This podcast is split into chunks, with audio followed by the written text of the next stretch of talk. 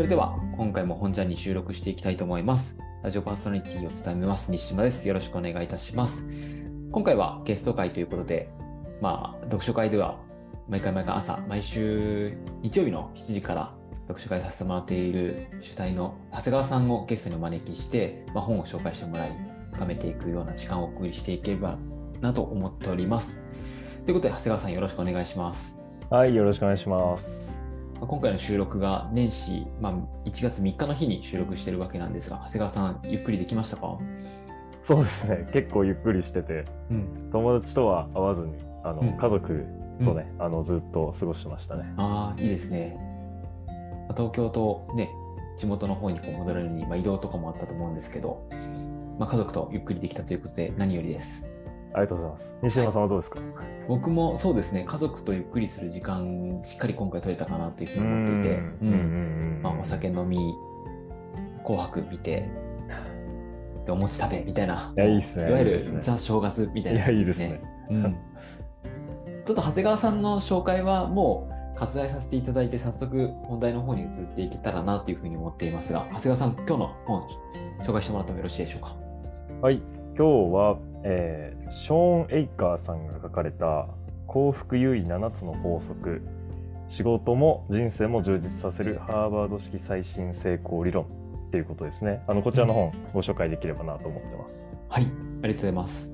こちら、前回の4人で読書会について話した時にも、長谷川さんと他のメンバーからも、なんか幸福とか幸せっていうテーマが一つ、2023年のテーマになっていくかもしれないなっていう中で、こちらの本、ちょっと選んでいただいたと思うんですけど、この本、なんかどんな本なのか、まあ、ざっくりとでいいので教えてもらってもいいですか？えー、とざっくり言うとですねあの幸福な状態であることとか、まあ、幸福でいることが成功につながるとか、あの人生うまくいくっていうことが、うん。あの書いてある本で、まあ、その一般的に結構信じられているというか一般的に思われてるのが結構その努力すればはい。幸せになるとかうん。もっとお金があれば幸せになれる、もっと昇給すればもっといい家がもっともっと。でゴール地点としての幸せっていうのがあるみたいな、あのことを考えてる人が多いかなと思うんです確かに、確かに。まあ、ちょっとどうかわかんないですけどね、うん。あのそうじゃなくってあの幸せであることが逆なんですよね幸せであることが成功をうん。呼ぶとか、まあ、いい状態に、まあ、自分を持っていくっていうことがあの書かれてる本で、うん。まあ、そのじゃあどうやって実践をするかとか、うんあの何がまあ大事なポイントになってくるのかっていうのを、まあ、7つのポイントうん。にまとめてる本ですね。うん、いやーこれ僕も読んで衝撃でした。なんかいやー衝撃でしたね。うん、僕も最初言われていた成功するから幸せになるみたいななんかそれが自分の中では通常のその流れかなと思ったんですけど、先に幸せになることによって、まあ、成功であったりとか自分自身が思い描いたものがこう舞い込んでくるみたいな発想ですよね。その通りですね。いやもう衝撃を受けましたね正直。うんうんはい。2022年、はいまあ最後に読んだんですけど、うんうん最後にして一番良かった本でしたね僕がう。んわあいいですね。2022年。最後の最後に出会えたって嬉しいですね。なんかね。いやそうですね。うんこの本と出会えたきっかけ出会えたきっかけといいますか、うん。うん、長谷川さんが手に取ったきっかけを教えてもらってもいいですか？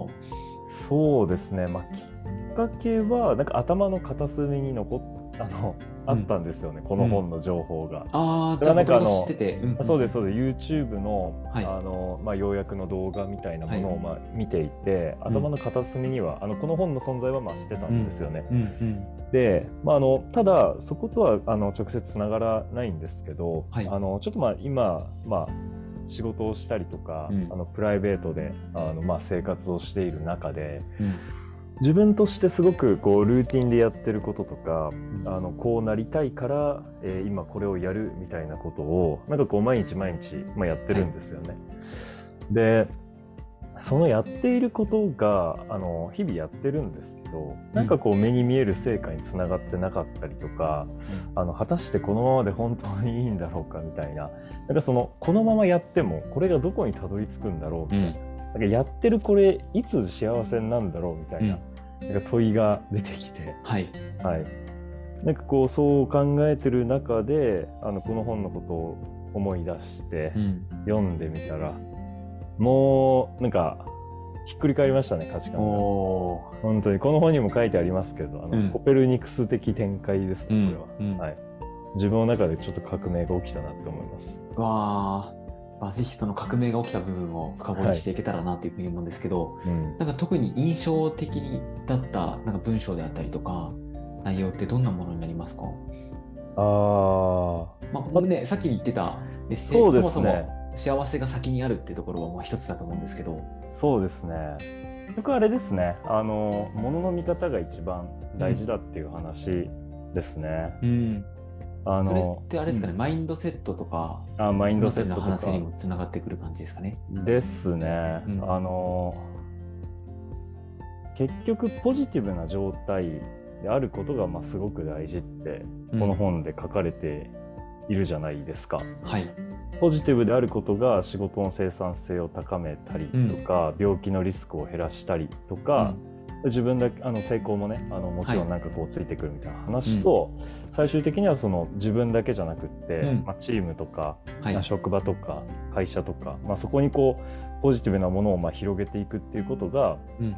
あの世の中をまあより良くしていくみたいなうん。話も書いてあってでだからそれがもう研究結果でとか、まあ、科学のあれで出てるポジティブ心理学でね、はい。やっぱり出てるっていうところですよね。うん。こう幸せなはずというかそのハーバードこの先生はハーバードでうん。先生やってる方ですけどハーバードに行った学生とかがその、まあ、せっかく勉強してうん。あのまあいい大学ですよね。本当にあのいい大学ですよね。入って。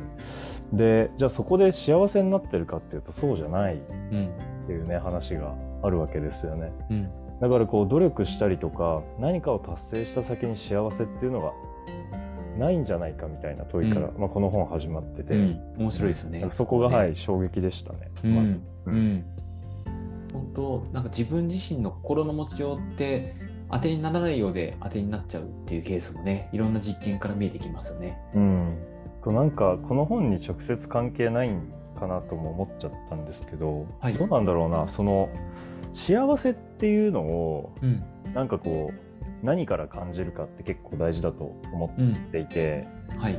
その幸せっていうのはなんかその家族の絆だったりとか、うんあの食べることが幸せとか、うんうん。家族の絆が幸せだとかはい。旅行行ってること、まあ、登山することとかそうですね。筋トレすることが幸せみたいなうん。すごくそのいろいろあると思ってて、はい。この本ではなんかこうそんなにそのこれが幸せだみたいなことは書いてなかったと思うんですよ。うん。でこう幸せの得方じゃないけど、うん。なんかどういうその状態ですよね、うん。状態が幸福かっていうことはちょっと書いてあったと思うんですけど、うんうん。これをやってたら幸せっていうのは多分なくってそのはい受け取り方っていうか、うん。なんか個別的なそのことからなんかどういう感情を引き出すとか,、うん。なんかそのあたりは自由なのかなって思って、なんかこうまあ僕とか西島さんがどういうものに幸せを感じるのかみたいなこととか,、うん。なんか人生大事にしてることみたいなのがうん。ちょっと聞いてみたいなってちょっと。ああいいですね。はい。まあ、それこそちょっと本の中で、ね、書かれてたものでいくと幸せを3つの計測可能な要素に分けて考えてみたときに喜び夢中になること意味を見出すことの3つがあるみたいなね、話だったりとか、うんうん。まあ、その他には喜び感謝安らぎ興味希望あと誇りか、うんうんうん。愉快鼓舞敬愛とかねありましたけど僕はそうですね、まあ、人とのつながりを感じる瞬間それこそ読書会をやっている時とかは結構幸せを感じたりとか、うん。うん、あと夢中になれることとしては走ったりとかですね、うん。うん、書いてる時とか本読んでる時とかは結構幸せかもしれないですね。うんうん。うん。長谷川さんどうですか？どんな時に幸せ感じます？そうですね早起きできた時とかあ 達成感得てるとかね、ーあ、いいですね。あとでもまあ運動し筋トレしてる時もそうだし、んまあ読書も楽しくや楽しみながらやってるし、うん。まあ美味しいもん食べてる時とか、うん。あとそれこそあの正月に帰った時にやっぱ家族と会うとか、うん。なんかそこが僕は一番大事かなってちょっと思いましたね。うんなんかこう家族とのつながりをはい。ちゃんとしとくっていうかうん。あの挨拶行って、うん。あの関係性を持ってっていうのをすごくなんか大事にしたいなって思いが出てて今、うんうん。うん、だからそこにこう幸せを感じてますね。ああいいですね。まあもちろんあの妻もそうですけど、はい。パートナーとして。も。ううん。ん、なんかまさになんかそういうし自分自身が何に幸せを感じるかってことをうん。認識しておけることってとても大切ですよね。めっちゃ大事だと思いますね。うん。うん。まあ、それこそ、ね、この前の読書会でもお話ししていたところにもつながるかなと思うんですけど、まあ、ある魚釣りをしているうん人にうんもっと仕事をした方がいいんじゃないかってなんで仕事しないといけないの？いやそれはお金を得るためだっていうことで、まあ、なんかそこのアドバイスを受けてしまって結局そもそも好きだった仕事仕事じゃない、えー魚釣りとかですねができなくなってしまっていくうん。ような形になってしまうと、なんか本末転倒だなっていうふうに思ったりとか、まあ、家族もそうですよね。どんどん働いた方がいいよねって。で,、も結局それ自体そもそもできていたっていうか、うん。うん。そう。だから働くっていうのは何のためかっていうとじゃあ生活を維持するためだってなると思うんですけど、うん。その生活のために働いてるのに生活を犠牲にして働くっていうのはうん、なんか本当にね本末転倒っていうか。そうですね。うん、もうすでにそこにあるみたいな、ん。気づか気づいてないけど、うん。うん。まあ、多分まあこの本が伝えようとしてるのもそういうところもあるかなと思ってて、うん。そのすでにあるやっぱり幸せっていうのを、うん。まあ、得方じゃないけど、うん。うんなんかやっぱり転がってるよねっていう、うんうんこともあるんじゃないかなと思いますね。そうですね。うんまあ、樽を知るって言葉あるじゃないですか。うん、なんかそうやって自分自身が満たされているっていう状態に気づけていたらいつの間にかパフォーマンス発揮できるじゃないけど、うん、うん、幸せであるって状態から始まる始まっているみたいななんか感覚を持ち合わせているといいですよね。うん。だからなんか幸せっていうものをすごく今本気で考えようとしてますね、うん。今までそんなものみたいな思ってたんですけど、あそんなの知らねえよみたいな、あはいはい。仕事だろうみたいなこととかうん。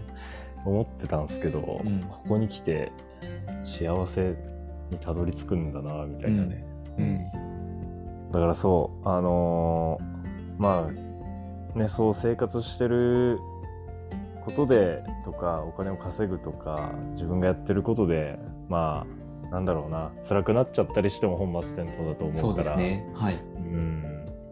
そのこの本にもね「あの第三の道」ってうん。書いてありましたけどやっぱりこうネガティブになっちゃうと、うん。あの視野が狭まっちゃうどうしても、うん。一本のことしか考えられないんだけそうどですね。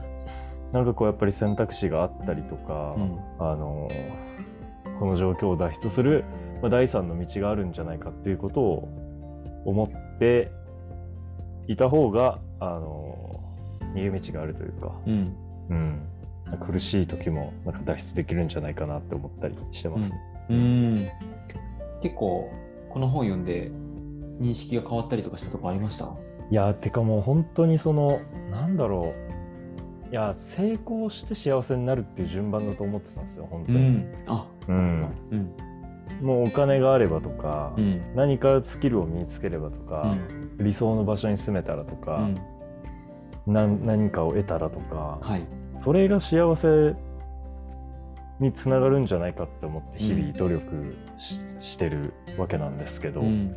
そうじゃないっていうね、うん。だから今もうすでに多うん。分幸せで、うんその人のつながりもそうだし、うん。あのまあ日々のその生活からいかにそのポジティブなものを引き出してうん。自分がポジティブな状態でいれるかうん。ですよね。うん。それによってあの、まあ、仕事もそうだし生活もそうだし人間関係もそうだしそこから上手くなっていくっていう順番うん。だから、まずその幸せ自分が幸せな状態であることっていうう、んここをやっぱり大事にしないといけないっていうのを学んだっていうのは、うん。本当にねでかいうん。ですよね。なんか遠いところにあるもんじゃなくって、はい。もうすでに自分の認識次第でどうとでもなるっていう、うん。うん。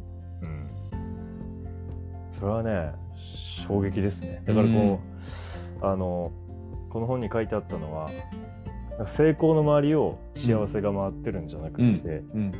幸せの周りを幸せの周りをこう成功が回ってるってはい。いう表現があったんですけど、まあ、はい。まさにそれだなと思いうんます。うん、そうですね。なので、なんか具体的にできそうなこととして書かれていたこととしては、うん。例えば、よくね、あの本とかでも紹介されていることかもしれないんですけど、一日の終わりないし、一日のスタートに良かったこと3つ書き出してみるとか、うん西村さんやってます？僕は結構ブログとか書いてたりとか、あとはそれこそ日記につけたりとかしているので、ん。割とそこのあたりはうん。こうアンテナとして引っかかってくるような感じになってるかなと思ってますね。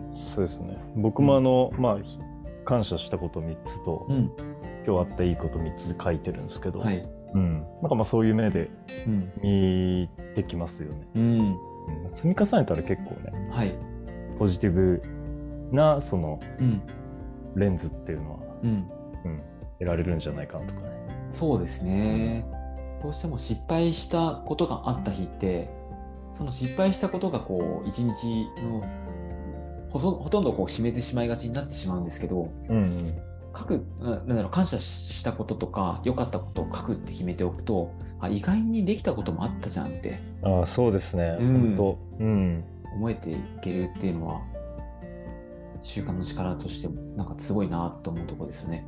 そうですねあの樺沢志音さん精神科医の樺沢志音さんが言ってるのが、まあ、一日どれだけそのネガティブなこととか、うん悪いことがあったとしても、うん一日の最後にその3つ今日あったいいことっていうのを、まあ、紙に書き出すとはい。したらあのポジティブな気持ちで寝れてうん。あのいいよっていうことを言ってて、うん。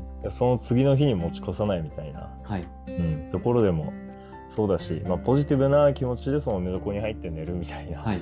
うん、ことで、まあ、そういうね感謝とかうんあのポジティブなことを書き出してみるっていうのは一つやっぱり有効な方法ですよね。うん、そうですね。